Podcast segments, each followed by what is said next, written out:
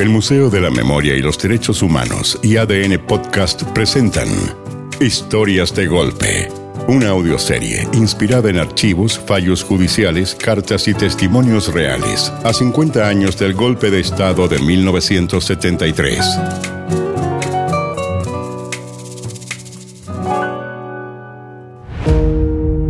El capítulo de hoy. Los 33 de anoche.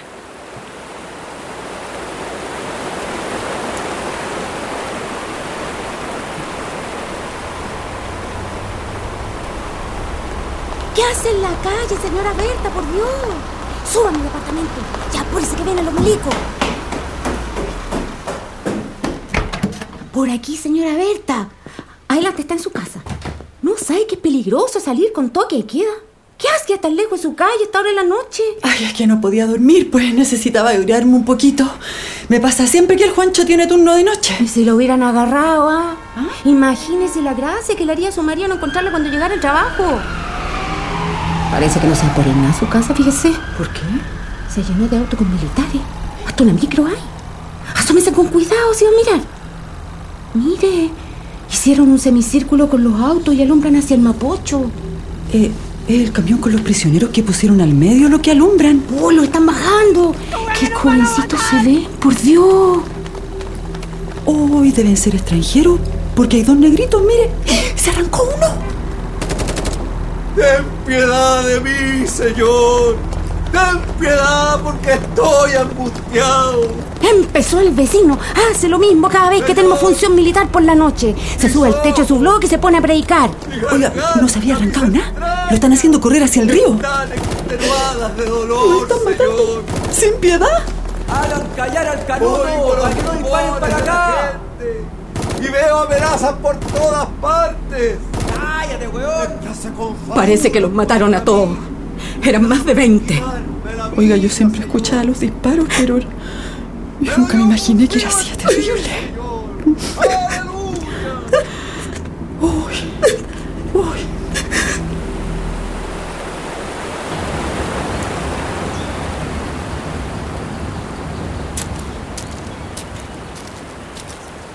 ¡Aquí estoy, señora Berta! ¡Venga para acá! Hola, vecina. Hola. ¿Su marido llegó bien del trabajo? Sí, ahí lo dejé durmiendo. Traje la pala. Ya. Acá está el último. Y con este serían 33 los difuntos de anoche. Tesalonicenses, capítulo 4, versículos del 3 al 18. ¡Qué muertos, vecina! Oiga, ¿qué, ¿qué- ¿Pero qué hacen esos cabros? Por Dios, le están sacando los zapatos a los muertos. ¡No hagan eso!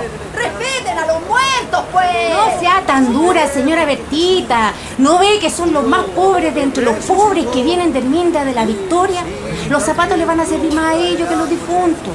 También se llevan las medallas y todo lo que puedan conseguir. Pero ¿cómo van a reconocer las familias a sus difuntos después?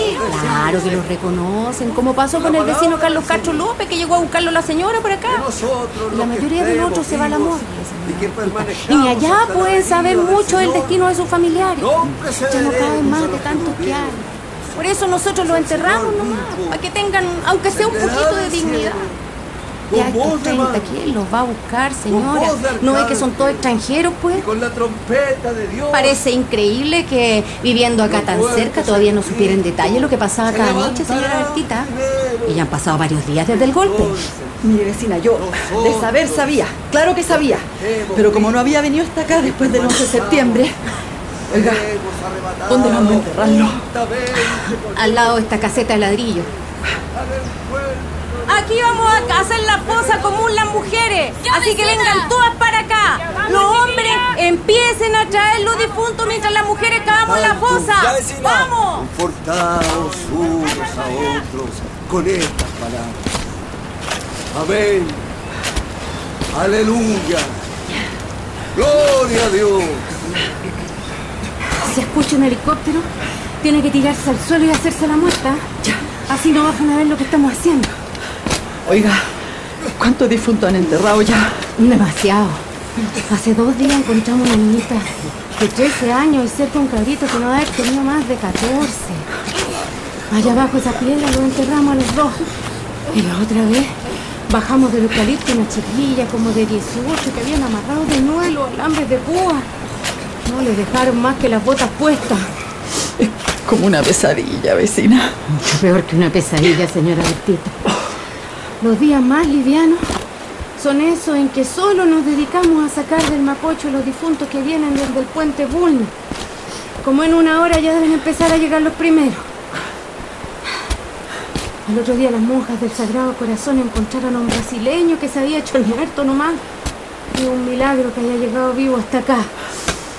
¿Y para qué habrán alumbrado tanto a los 33 que mataron anoche? Nosotros fuimos testigos de esos asesinatos. Nosotros, la población entera, señora Bertita. Sí, pues. Pero no le importa. Al contrario, lo hacen adrede. Para asustarnos. Para que les tengamos miedo, adrede lo hacen. Querían que los viéramos matar. Pero podemos contar lo que vimos, pues. Somos testigos de cómo mataron a estos 33 jóvenes anoche. ¿Y a quién le importa lo que digamos, lo que vivimos por estos andurriales, señora Bertita? Por eso alumbran tanto cuando matan. Les gusta que los veamos matar.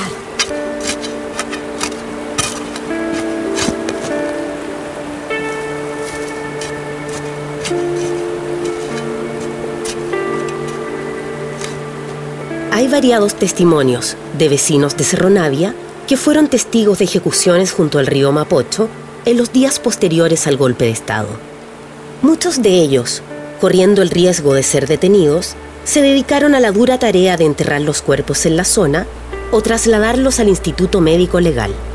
También rescataron algunos cadáveres que venían arrastrados por las aguas desde el puente Bulnes. Los que no pudieron rescatar siguieron río abajo.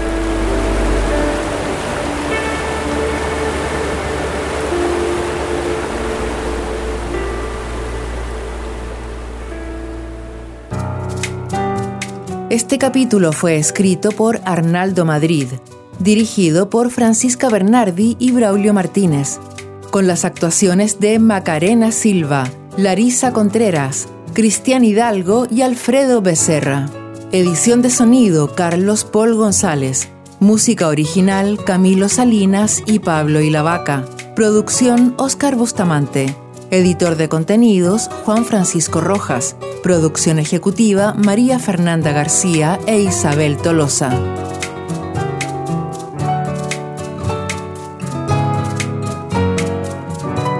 Historias de Golpe es un podcast producido por el Museo de la Memoria y los Derechos Humanos y ADN Podcast.